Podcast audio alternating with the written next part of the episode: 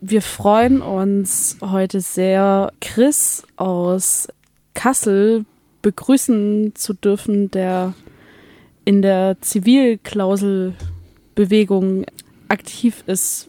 Ja, Chris, vielleicht magst du dich selber noch mal kurz mehr vorstellen, wenn du möchtest, oder? Ja, gern. Äh, erstmal vielen Dank an euch, dass ihr mich äh, eingeladen habt und ich heute hier ähm, bei euch in Tübingen von unseren Kämpfen in Kassel für die Zivilklausel äh, berichten darf. Genau, ich bin Chris von der Gruppe Krieg und Frieden aus Kassel.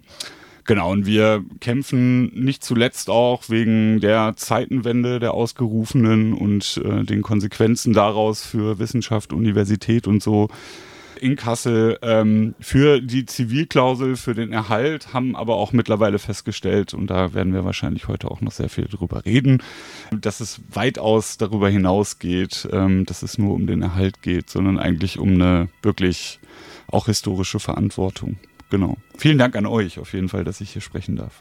Auf jeden Fall schön, dass du da bist. Dann starten wir vielleicht einfach erstmal direkt mit der ersten Frage für unsere Hörerinnen, die vielleicht noch nicht wissen, was eine Zivilklausel überhaupt ist. Kannst du uns vielleicht was dazu sagen? Was sind Zivilklauseln und warum sind sie wichtig? Genau, also Zivilklauseln sind im Grunde äh, nichts weiter als äh, etablierte, verankerte Selbstverpflichtungen von Universitäten, äh, eben nur nach zivilen und friedlichen Zwecken zu forschen und zu lehren. Und dann geht es noch weiter so, dass die Entwicklung der Universität auch nur danach äh, ausgerichtet sein soll. Ähm, wichtig dabei ist zu erwähnen, dass halt eine Zivilklausel sich nicht einfach sozusagen selbst etabliert, sondern da natürlich Kämpfe dahinter stecken. Und diese Kämpfe wurden halt von Studierenden wie von WissenschaftlerInnen und so in den vergangenen 30 Jahren ähm, geführt, vor allem in der universitären Selbstverwaltung. Das ist so Genau, sie würden sich selber wahrscheinlich als demokratisch äh, bezeichnen, aber eigentlich sind es pseudodemokratische Strukturen. Aber nichtsdestotrotz, also bei uns in Hessen, in Kassel, nennt sich das dann Senat und da haben dann äh, Studierende zusammen mit dem Mittelbau die Zivilklausel erkämpft. Also das äh, in der Grundordnung, das ist wie sozusagen eine Verfassung der Universität Kassel drinsteht, hier soll doch bitte nur nach äh, friedlichen und zivilen Zwecken geforscht werden.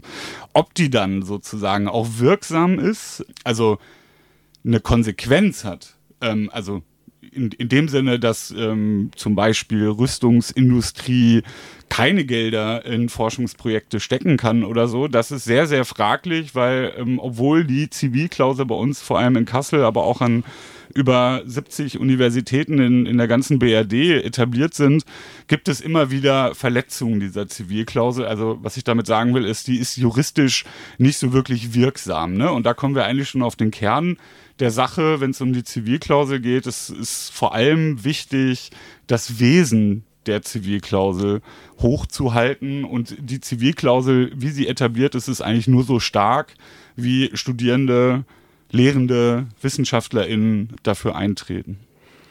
Ja, wie sind denn Zivilklauseln denn so entstanden? Also so wie ist denn die, so die Geschichte dahinter und was bedeutet das vielleicht heute? Ich meine, du hast es ein bisschen angeschnitten, aber vielleicht kannst du es noch mehr dazu sagen. Nee, also voll, das ist auch eine spannende Geschichte eigentlich. Also die Zivilklausel und die, die dafür gestritten haben, das ist eine Bewegung, aber keine Bewegung, die irgendwie clandestin, irgendwie so abseits von sämtlichen anderen gesellschaftlichen Bewegungen irgendwie stattgefunden hat, sondern die Zivilklauselbewegung ist immer ein Teil der allgemeinen gesellschaftlichen Friedensbewegung gewesen und damit historisch sehr, sehr eng verbunden mit den Grundlagen äh, des Antifaschismus. Also damit auch ne, der Befreiung vom deutschen Faschismus, nie wieder Krieg, nie wieder Faschismus, so wie es die Überlebenden des KZ im Buchenwald einst geschworen haben. Dieses Bewusstsein, also dieser Auftrag lebt bis heute fort unter Studierenden, Lehrenden und halt eben in den Wissenschaften.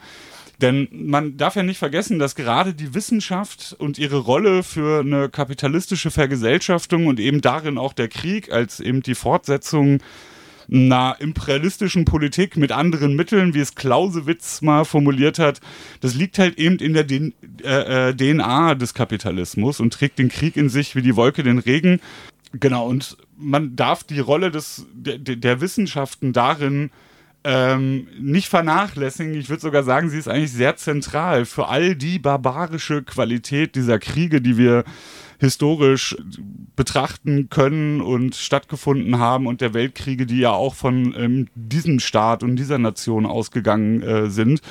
Und die Wissenschaft, äh, vor allem auch hier in Deutschland, hat eine hat einen sehr zentralen Beitrag dazu geleistet, ob jetzt zum Beispiel das Substitut von Salpeter beispielsweise und damit, ähm, also Ende des 19. Jahrhunderts und damit konnte man Munition äh, äh, produzieren, unabhängig von Importen aus Lateinamerika. Das war ein, krasser Vorsprung äh, in den, in, also gegenüber den Ländern, mit denen man da äh, Krieg geführt hat, um da jetzt nicht weiter drauf einzugehen, aber auch so etwas wie im Ersten Weltkrieg kennt man das ja durchaus auch so aus so ZDF-Dokus oder so, ne? Also die Entwicklung von Panzerfahrzeugen, die dann da stattgefunden haben. Oder die bestialischen äh, Ausmaße von Chemiewaffen, die uns bis heute umtreiben, so, die die ganze Welt eigentlich im Prinzip, ja, verseuchen damit. Oder auch nicht zuletzt Ne, die Atombombe, ähm, die mit dem Abwurf auf Hiroshima und Nagasaki mehr als 250.000 Menschen in kürzester Zeit vernichteten. Wissenschaftler und Wissenschaft haben daran eine zentrale Beteiligung gehabt. Sie waren eigentlich die treibende Kraft dafür und haben das erst möglich gemacht oft auch, vor allem in Deutschland, mit der Begründung, dass man ja eigentlich nur forschen würde. Also die haben sich dann rausgeredet sozusagen, dass man ja eigentlich nur objektive Wissenschaft betreiben würde, ohne sowas wie Nutzen und politische Interessen dahinter zu reflektieren. Und ich bin ein großer Fan von einem, vor allem im Na in der Nachkriegs-BRD, von äh, einem kritischen Wissenschaftler, Wolfgang Abendroth, das ist der Begründer der Marburger Schule, der hat das mal ganz gut zusammengefasst unter dem Begriff der also Syndrom der unpolitischen Wissenschaft ne? und hat damit eigentlich herausgearbeitet, worum es darum geht. So im Volksmund sagt man ja auch gerne, ja, dieser AkademikerInnen, das ist so der Elfenbeinturm Wissenschaft, der, das trifft es auch ganz gut. Und er hat halt sozusagen damit schon ziemlich früh und klar ähm, beschrieben, dass eine Wissenschaft halt eigentlich nie außerhalb der Gesellschaft existiert, sondern ist eben ein integraler Bestandteil, war noch nie objektiv, sondern maximal unbewusst gegenüber ihrer eigenen Verflechtung den äh, herrschenden und kapitalistischen Interessen gegenüber. Um auf eure Frage zurückzukommen, weil ich finde es schon wichtig, wenn man so ein bisschen diese Geschichte der Zivilklausel auch verstehen will in der Eingebettetheit äh, zur Friedensbewegung und der Geschichte der BRD letzten Endes auch. Das Wesen der Zivilklausel reflektiert eben genau dieses historische Bewusstsein und die Verantwortung, den Auftrag bis heute und heute vielleicht sogar mehr denn je. Und deshalb wurden eben, ich habe das vorhin schon mal gesagt, in den 80er, seit den 80er Jahren auch mehr als 70 Zivilklauseln an Universitäten erkämpft, vor allem von Studierenden ne? also Rudi Dutschke und die Studierendenbewegung der 60er, 70er beispielsweise, aber auch mit kritischen, friedensbewegten WissenschaftlerInnen.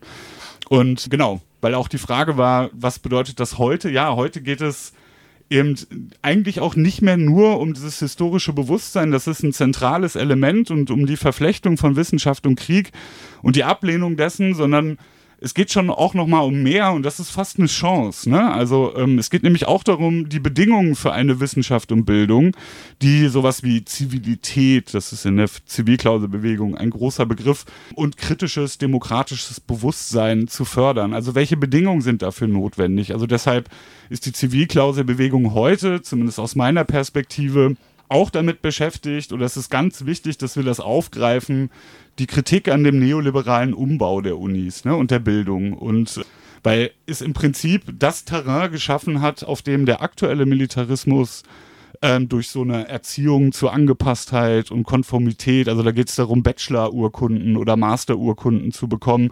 Genau, es ist ein ziemlich produktiver Nährboden für so einen deutschen neuen Militarismus und den muss man auch mit begreifen und vor allem mitkämpfen.